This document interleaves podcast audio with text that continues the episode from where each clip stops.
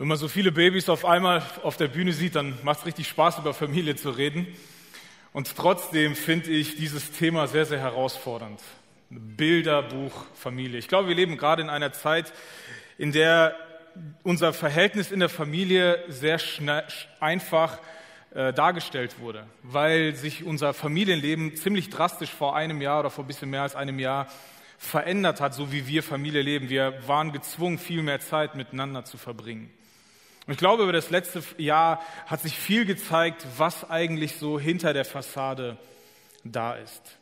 Es ist echt herausfordernd, über Familie zu sprechen. Aber ich glaube, es ist auch genauso wichtig. Die große Herausforderung, über Familie zu reden, ganz allgemein ist, weil wir alle ja aus den unterschiedlichsten Familienkonstellationen kommen. Wir alle haben ganz unterschiedliche Erfahrungen. Wir alle haben ganz unterschiedliche Vorstellungen. Aber ich denke, jeder von uns, das, was wir vielleicht alle haben, ist ein Bild, wie eine Bilderbuchfamilie aussehen würde. Wie meine Bilderbuchfamilie aussehen würde. Und wenn wir uns so dieses Bild vor Augen führen, glaube ich, kommt ganz schnell die Frage, ist eigentlich Bilderbuchfamilie ist das nicht ein unrealistisches Idealbild? Ist das überhaupt erreichbar? Alle, weil wir alle so aus verschiedenen Familiensituationen kommen. Vielleicht ist dein Familienerlebnis, du kommst aus einer blendenden Familie. Vielleicht auch, auch kommst du aus einer eher traditionellen Familie, vielleicht aus einer sehr konservativen Familie, vielleicht aus einer Familie, die du vielleicht versuchen würdest, besser zu machen, als du selber angefangen hast, Familie zu starten, Kinder zu bekommen. Vielleicht erziehst du die Kinder von jemand anderem oder du hast Kinder adoptiert. Wir alle haben eine Riesendiversität, wenn es darum geht, wie wir Familie kennen und erleben. Und weil wir alle so verschiedene Erfahrungen mit Familie haben, ist es oft schwer, wenn wir über Familie reden, irgendwie einen gemeinsamen Nenner zu finden. Ich habe mal versucht, das herauszufinden, was wir alle irgendwie gemeinsam haben. Ich glaube, die erste Gemeinsamkeit, die wir haben, ist, dass wir alle unsere Familie nicht aussuchen konnten. Wir konnten uns unsere Familie nicht aussuchen. Man, man sagt ja, Freunde kann man sich aussuchen, Familie nicht. Familie ist fest. Du musst halt damit leben, was du bekommen hast. Und wir, wir alle haben vielleicht irgendwie so in unserer Entwicklung Spannung erlebt mit der Familie, in die wir halt hineingeboren worden sind, so im Pubertätsalter, oder? Da war die Familie von dem einen Freund die, die wir gerne gehabt hätten, oder? Kennt ihr das? Kennt das jemand? Ja, dass man so irgendwann im Laufe seiner Entwicklung, seines Heranreifens eine andere Familie, nicht die eigene, besser fand als die anderen. Ja, die durften, abends durften die, mittags und morgens durften die immer Kelloggs essen, ja? Die, die, die durften über eine Stunde an ihrer Konsole spielen. Ja, die, die, die durften alles Mögliche machen, was, was vielleicht in meiner Familie geregelt oder geordnet war. Wir können uns unsere Familie nicht aussuchen. Und hinzu kommt halt, dass so Worte wie Vater, wie Mutter, Schwester, Bruder, das sind sehr emotionale Worte. Die sind sehr emotional belastet. Das löst in uns allen irgendwie Gefühle aus. Wenn wir über Vater nachdenken, dann vielleicht oder über Mutter, dann kommen in uns vielleicht Freude, glückliche Erinnerungen. Oder vielleicht auch Schmerz und Trauer und Leid in den Kopf. Familie ist etwas, was wir uns nicht aussuchen können, aber alle irgendwo haben. Der zweite Aspekt, den wir vielleicht alle gemeinsam haben, ist folgender. Niemand, der mit dir verwandt ist, ist so schlau wie du. Ihr kennt ihr diese Denkweise, die kommt auch so in der Pubertätszeit, wo man denkt, boah, wenn alle so leben würden, wenn alle das so machen würden, wie ich es immer mache, so wie ich es denke, dann wäre alles gut. Dann gäbe es keine Probleme in der Familie. Ja, kennt ihr das, dass, dass, dass ihr mal so gedacht habt, so auf einer Verwandtschaftsfeier, wo ihr sagt, Leute, gebt mir mal für 20 Minuten das Mikro und ich löse alle eure Probleme. Kennt ihr das? Du musst einfach mal öfter duschen, du musst wieder mehr lernen, du solltest weniger zocken, du solltest dich gesunder ernähren und dann werden alle Probleme gelöst. Aus unserer Perspektive sind so familiäre, interfamiliäre Probleme vielleicht so einfach zu lösen. Aber wenn wir selber drinstecken, wenn es unsere Probleme sind oder wenn wir vielleicht in einer anderen Lebensphase sind, merken wir, eigentlich müsste ich es doch besser wissen. Eigentlich weiß ich doch, wie es funktioniert, ich krieg's aber trotzdem nicht hin. Das Problem ist, wenn wir in die Bibel schauen, das, was wir Christen gerne und liebend tun, um da Hilfe zu suchen, wie Familie aussieht, dann ist das nicht unbedingt eine Hilfe, oder? Vor allem, wenn man sich so die Familien anschaut, die so, über die so in der Bibel berichtet wird. Da gibt es irgendwie keine Bilderbuchfamilie, die so unser Vorbild sein könnte, nach denen wir uns ausrichten können.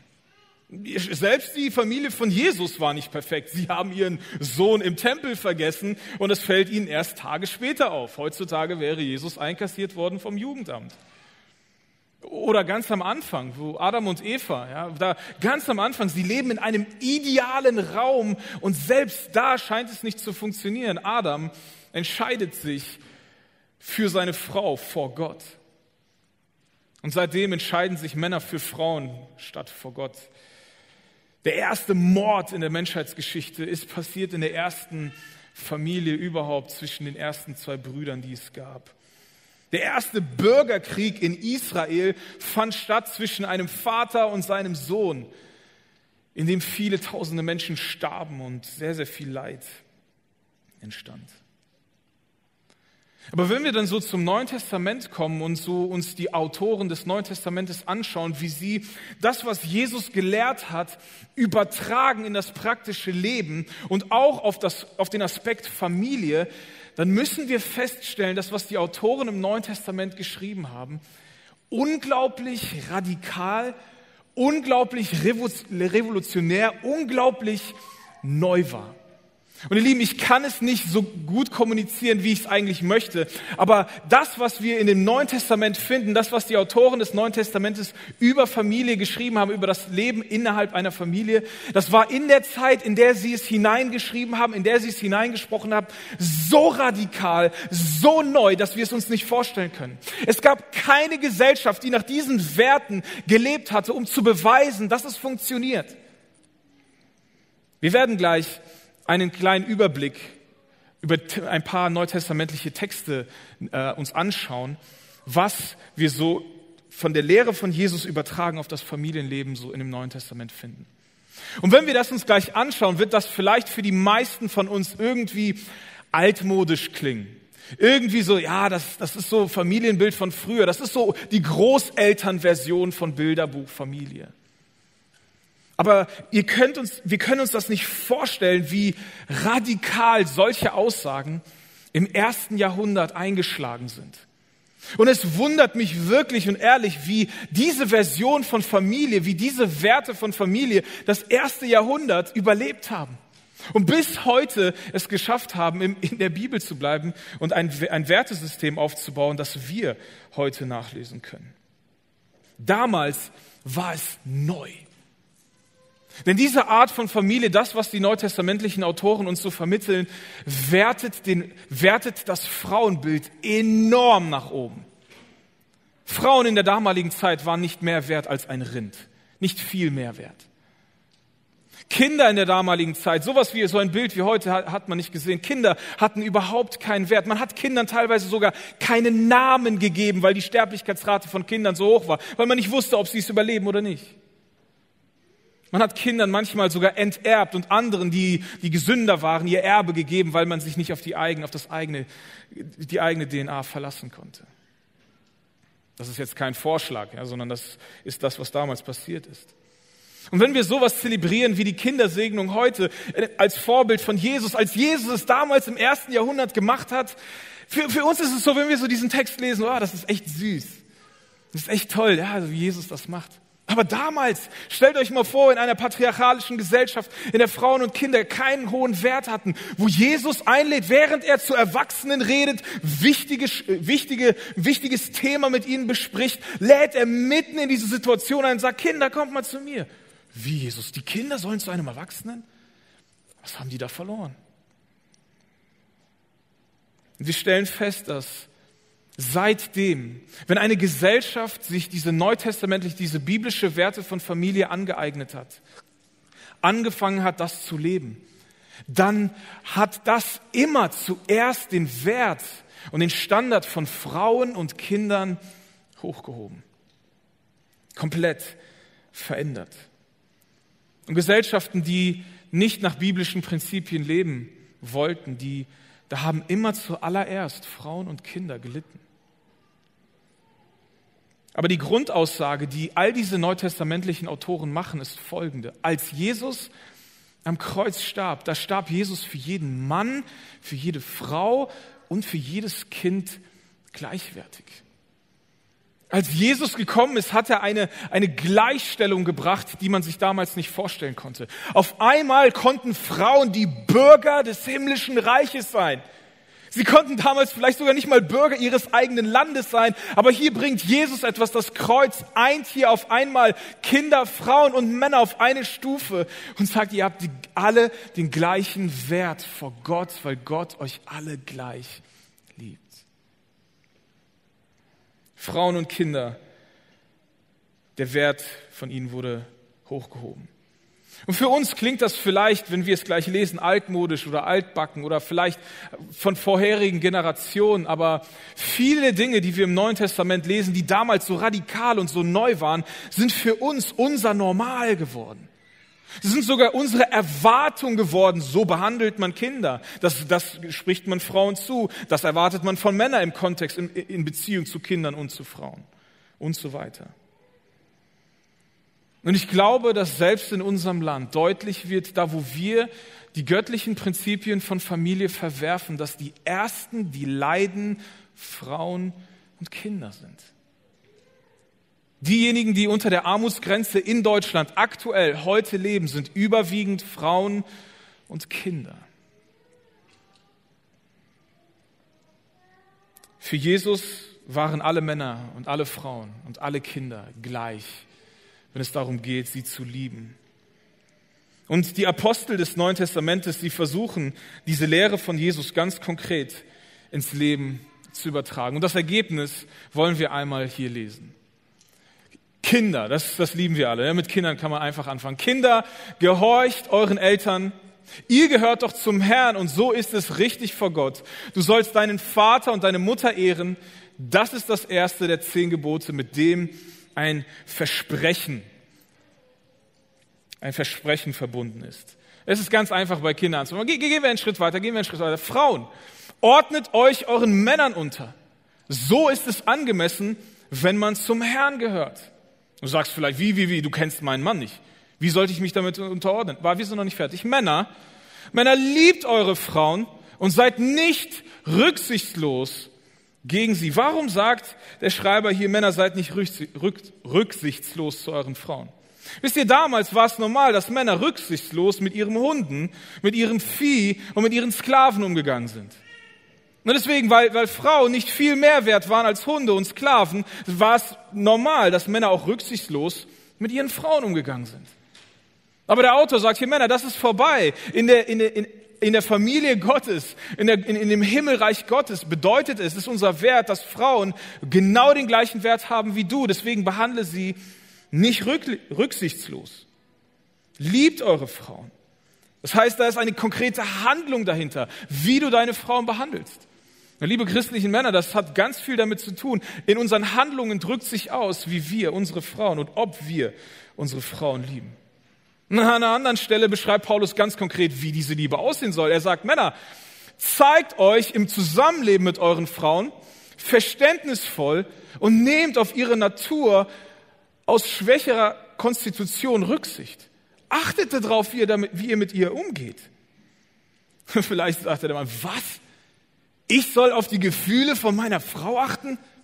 Die Frau, die ich mir nicht ausgesucht habe, sondern die, die, die meine Eltern irgendwie arrangiert haben, mich zu heiraten, nur weil der beste Freund meines Vaters eine zweite Tochter hatte, die keiner heiraten wollte und man mir gesagt hat, du willst die jetzt übernehmen, weil sie uns eine Kuh schenken. Diese Frau soll ich rücksichtsvoll behandeln? Mich hat niemand respektvoll behandelt. Mich hat niemand verständnisvoll behandelt. Und ich soll meine Frau jetzt so behandeln? Ja, ja. Denn sie sind ja auch durch Gottes Gnade einen Schritt weitergehen. Sie sind ja durch Gottes Gnade Erben des ewigen Lebens, genau wie ihr. Denn vor Jesus Christus bist du Mann oder Frau, ihr seid gleich. Deswegen, mein lieber Mann, respektiere und achte sie also, damit der Erhörung eurer Gebete nichts mehr im Weg steht. Und in Epheser spricht Paulus sogar darüber, lieb deine Frau so, wie Christus die Gemeinde geliebt hat. Also sei bereit, aufs Ganze zu gehen. Gib dich ihr so hin, als ob du bereit bist, für sie zu sterben. Alles andere ist unter der Erwartung. Aber es gibt noch eine Stelle für die Männer. Ich glaube, die Männer damals brauchten eine extra Lektion, weil es so schwer war für sie, dieses Wertesystem zu verstehen. Mütter, wenn Mütter in der Beziehung zu ihren Kindern, die machen fast nie was falsch. Mütter haben eine große Intuition und sie lieben ihre Kinder von, von, von Grund auf. Aber bei den Männern, bei den Vätern musste Paulus nochmal extra was sagen. Er sagt, Väter, schüchtert eure Kinder nicht ein, damit sie nicht entmutigt werden. Was bedeutet das? Was, was meint Paulus hier? Ich weiß nicht, kennt ihr das, wenn Väter reden, meistens auch gut gemeint, meistens vielleicht auch äh, sogar richtig, sie sind im Recht. Und wenn Väter reden, das ist dann, das kann Kinder manchmal entmutigen. Väter, wisst ihr, dass, dass wenn eine Mutter redet, dass das ungefähr ein Gewicht von 25 Kilo auf das Kind legt und wenn Väter reden, ein Gewicht von 500 Kilo? Okay, kennt ihr das, wenn eure Frau sagt, Schatz, sag du doch mal was? Wenn, wenn das Wort des Vaters irgendwie, ja, das ist irgendwie so drin.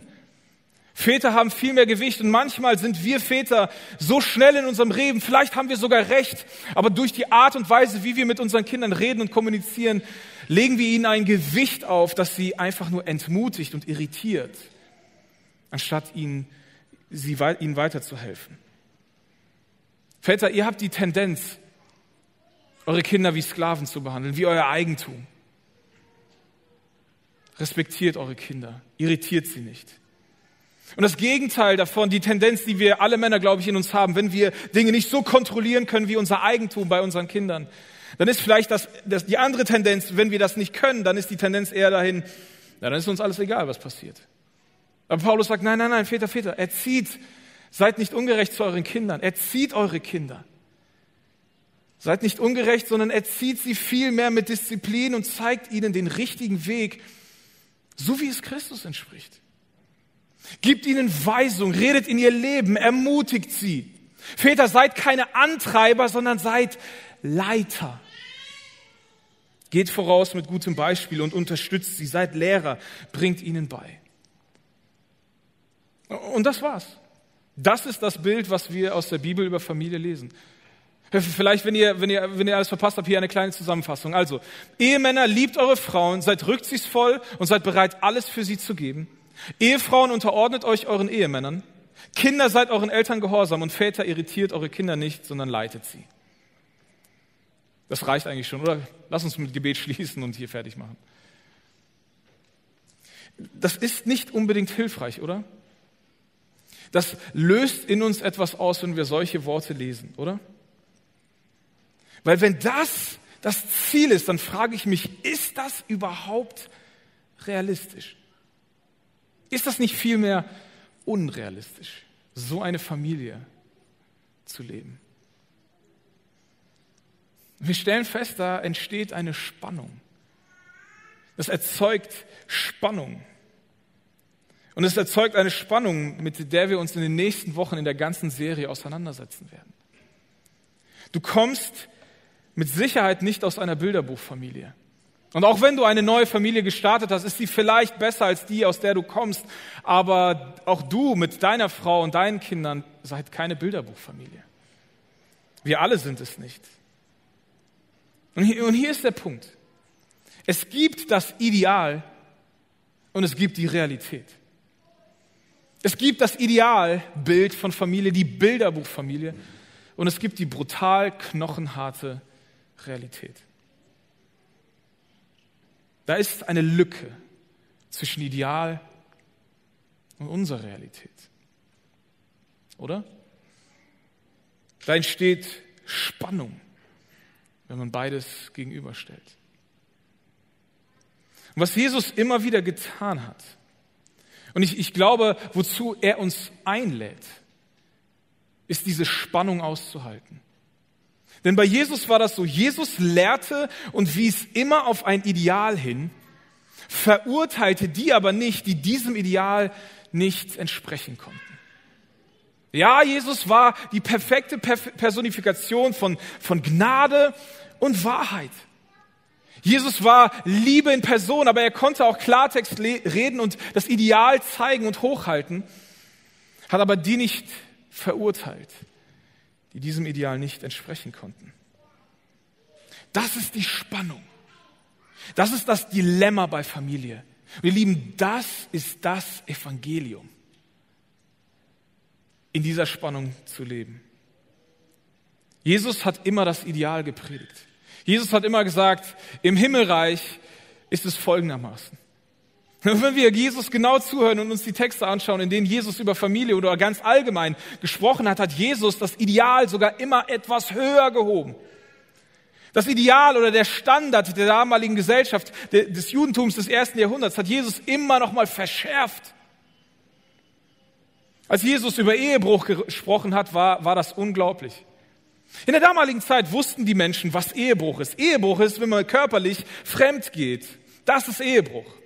Aber wenn Jesus über Ehebruch spricht in einer, zu einer riesigen Menge von Menschen, dann sagt er, es ist schon Ehebruch, wenn ein Mann oder wenn Mann eine andere, eine andere Person oder wenn ein Mann eine Frau schon mit, mit lüsternden Gedanken anschaut. Wisst ihr, was Jesus damals gemacht hat? Ich kann zumindest nur für die Männer sprechen. Jesus hat jeden einzelnen Mann, der damals zugehört hat und der das jetzt liest und hört, zu einem Ehebrecher gemacht. Jesus hat den Standort hochgehoben. Und wir sagen, oh nein, Jesus, was machst du jetzt mit diesen ganzen Ehebrechern? Wie wir sind alle Ehebrecher, was machst du mit denen? Jesus sagt, ich mache mit denen nichts. Ich mache etwas für sie. Ich gebe mein Leben für sie. Ich werde ihnen vergeben. Wirklich? Ja.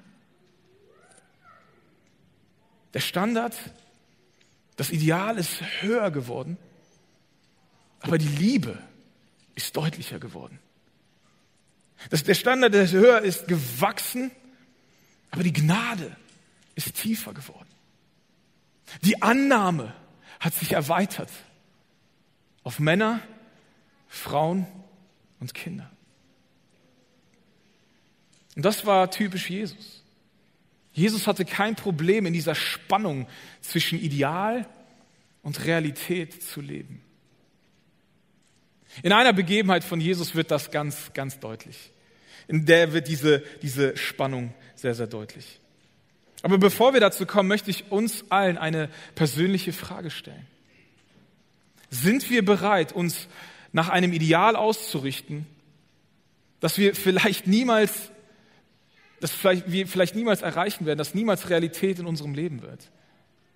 Oder standardisieren wir unser Normal?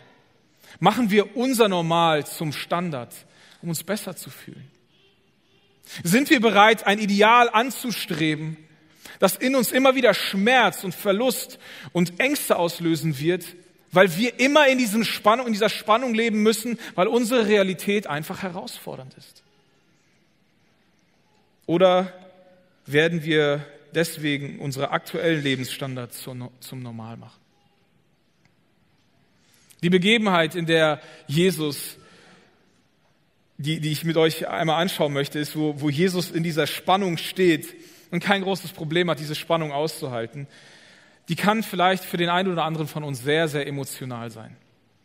Es kann sogar sein, dass die Worte von Jesus dich, dass dich in dir sehr, äh, Verurteilung auslösen. Aber ich denke, Jesus lädt uns als seine Nachfolger ein, diese Spannung zwischen Ideal und Realität auszuhalten. Da kamen Pharisäer zu Jesus, um ihn auf die Probe zu stellen. Sie wollten Jesus nicht zuhören, sie wollten ihn testen, weil sie hatten ein Problem mit Jesus. Sie kamen, um Jesus auf die Probe zu stellen. Sie fragten, darf sich ein Mann aus jedem beliebigen Grund von seiner Frau scheiden lassen? Ihr müsst wissen, in der damaligen Gesellschaft war es für einen Mann ganz, ganz einfach, sich von seiner Frau scheiden zu lassen. Wenn er keine Lust mehr auf seine Frau hatte, aus irgendwelchem Grund auch immer, hat er einfach nur gesagt, ich scheide mich von dir, ich scheide mich von dir, ich scheide mich von dir. Und dann war es gegessen. Kein Gericht, keine Anwälte, kein Papierkram, keine, äh, nichts zu bezahlen, gar nichts. Ich scheide mich von dir, ich scheide mich von dir, ich scheide mich von dir und die Ehe war beendet. Wenn eine Frau sich scheiden lassen wollte von ihrem Mann, hatte sie Pech gehabt. Sie musste damit weiterleben. Und hier kommen die Pharisäer, die Jesus testen wollen, weil sie gehört haben, was Jesus lehrt. Und sie haben irgendwie festgestellt, dass Jesus, weil sie wollten herausfinden, ist Jesus eigentlich einer, der wirklich treu der Linie des Judentums fährt? Hält sich Jesus an die Gebote, die auch Mose, die, die Gott durch Mose an uns gegeben hat? Und sie haben irgendwie mitbekommen, dass Jesus etwas gelehrt hat, was scheinbar mit Mose auseinanderging. Und sie kommen hier und wollen Jesus testen und sagen, Jesus, darf sich ein Mann von seiner Frau scheiden lassen? Und Jesus antwortet, wisst ihr nicht, dass der Schöpfer von Anfang an, und das ist ganz interessant, wo Jesus anfängt, wie Jesus seine Antwort beginnt. Jesus, wir, die, die, die Pharisäer kommen hier und sagen, hier, das ist unser, das ist unser, unser Leben. Das ist, das, ist, das ist unser Standard jetzt. So leben wir aktuell. Wir brauchen jetzt eine Lösung. Wir, wir brauchen jetzt eine Antwort. Jesus, weißt du, Menschen heiraten jung und unvernünftig und Menschen wissen nicht ganz genau, worauf sie sich einlassen und sie werden Eltern und sie verlieren ihr Interesse und sie lernen vielleicht eine andere Person kennen, die ihr Herz erwärmt. Wir brauchen eine Lösung für die Realität. Jesus, ist es erlaubt? Und Jesus sagt, ey, lass uns doch mal zurück zum Anfang gehen. Lass uns doch mal dahin gehen, wo alles angefangen hat. Lasst uns doch mal das Ideal anschauen. Und plötzlich ist da Spannung da. Denn das Ideal, das kennen Sie. Das Ideal ist anders als die Realität. Da ist eine Lücke zwischen Ideal und Realität. Und auf einmal ist da Spannung. Wisst ihr nicht, dass der Schöpfer von Anfang an die Menschen als Mann und Frau geschaffen hat?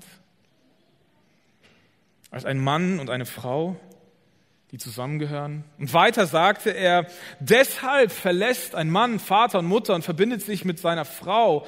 Die zwei sind dann eins mit Leib und Seele. Wenn ein Mann und eine Frau sich füreinander versprechen, dann werden sie eins, eine Einheit. Und man kann nicht das Uneins machen, was einmal eins geworden ist. Sind, sie sind also nicht mehr zwei, sondern ganz eins. Was Gott so verbunden hat, das soll der Mensch nicht trennen. Jesus sagt, eure Argumentation von Ehe ist absurd. Ihr habt den Kern von Ehe eigentlich gar nicht verstanden. Denn der Kern von Ehe ist eigentlich, wenn zwei Menschen sich versprechen füreinander, dann ist das eine Einheit, die untrennbar ist. Im, Im, Hebräischen finden wir dort ein Wort, was die, die, fest, die, die festeste Legierung, die man nur beschreiben kann, zusammengelötet. Das kann man nicht mehr trennen. Wieso redet ihr überhaupt darüber? Ihr schaut auf die Realität und habt den Blick für das Ideal verloren. Aber ich komme, um beides nämlich die Realität und das Ideal wieder euch vor Augen zu führen.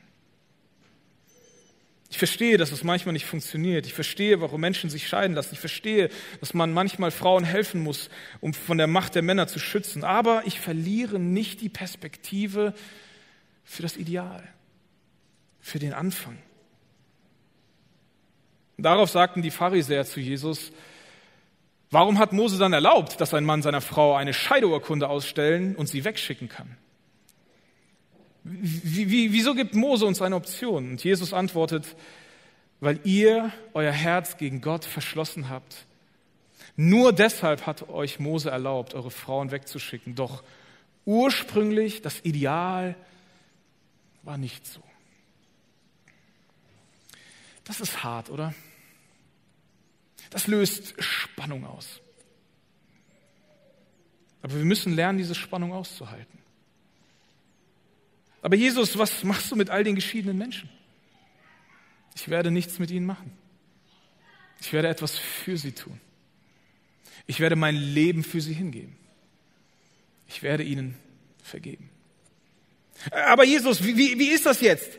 Ist das jetzt eine Regel oder ist das keine Regel? Ja, ja, da ist Spannung, die sich nicht auflösen lässt. Es kann sein, dass du nicht an Gott glaubst und dass du viele Fragen hast. Du verstehst das mit den Dinosauriern nicht und so. Ich habe vollstes Verständnis dafür. Und auch, auch, auch so ein Bild von Familie, dass das irgendwie veraltet klingt, ich verstehe das. Ich will, ich will, will das nicht irgendwie kleinreden. Du hast berechtigte Gründe, Probleme damit zu haben, an Gott zu glauben.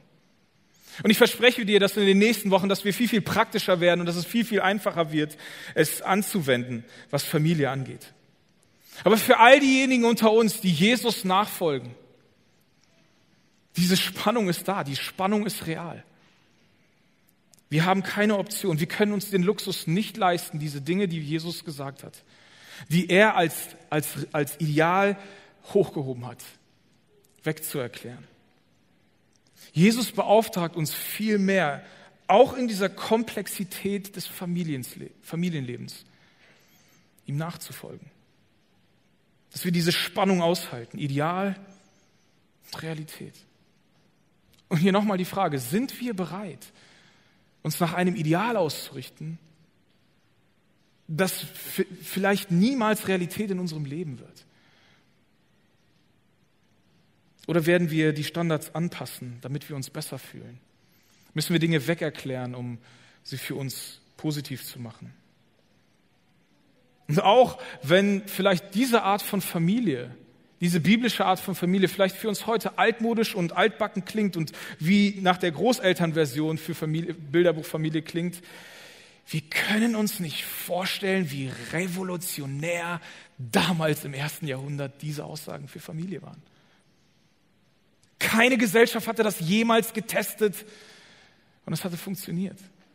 Es war neu. Nur das Problem mit diesem Ideal ist folgendes. Wenn wir dieses Ideal hochhalten, dann werden wir uns von Zeit zu Zeit schlecht fühlen, weil wir diesem Ideal nicht entsprechen können, weil wir dieses Ideal verfehlen, weil unsere Realität nicht das Ideal ist.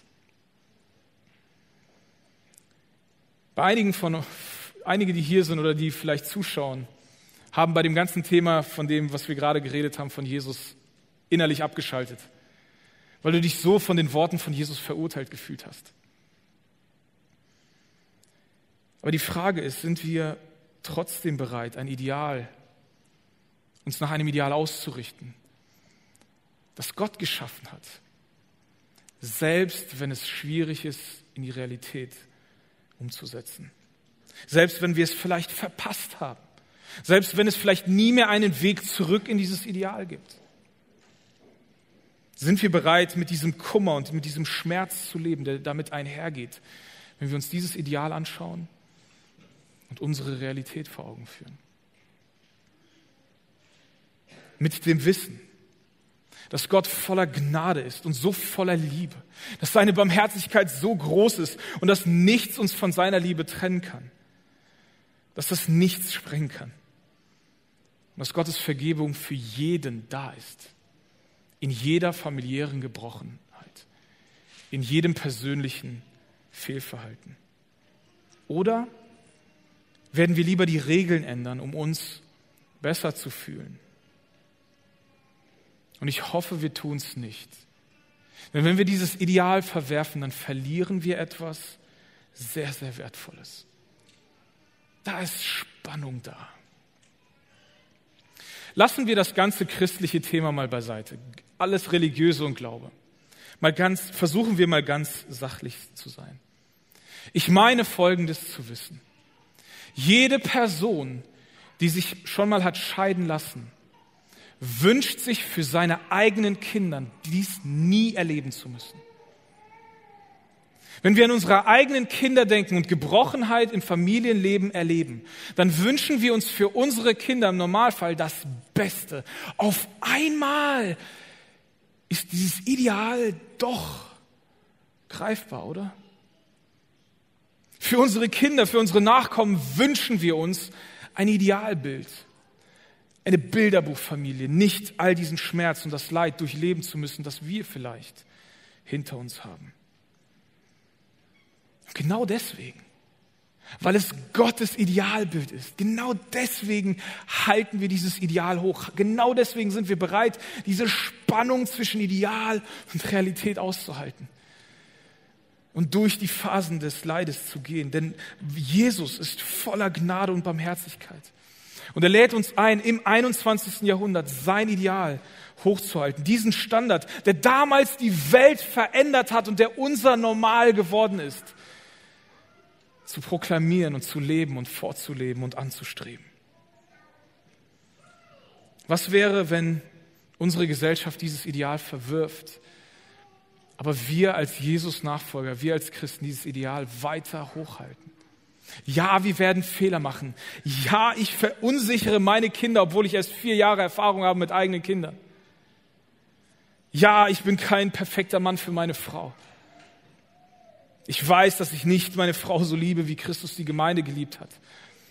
Und trotzdem richten wir uns danach aus. Trotzdem ändern wir nicht die Regeln. Wir halten diese Spannung aus. Mit dieser Spannung gehen wir in die nächsten Wochen, denn diese Spannung wird sich nicht lösen. Es wird immer das Ideal geben und unsere Realität. Aber ich glaube, wenn wir bereit sind, das Ideal zu verwerfen, dann verwerfen wir uns unsere Chance auf unsere eigene, in aller Gebrochenheit und bei ganz viel Liebe Gottes, auf unsere eigene Bilderbuchfamilie.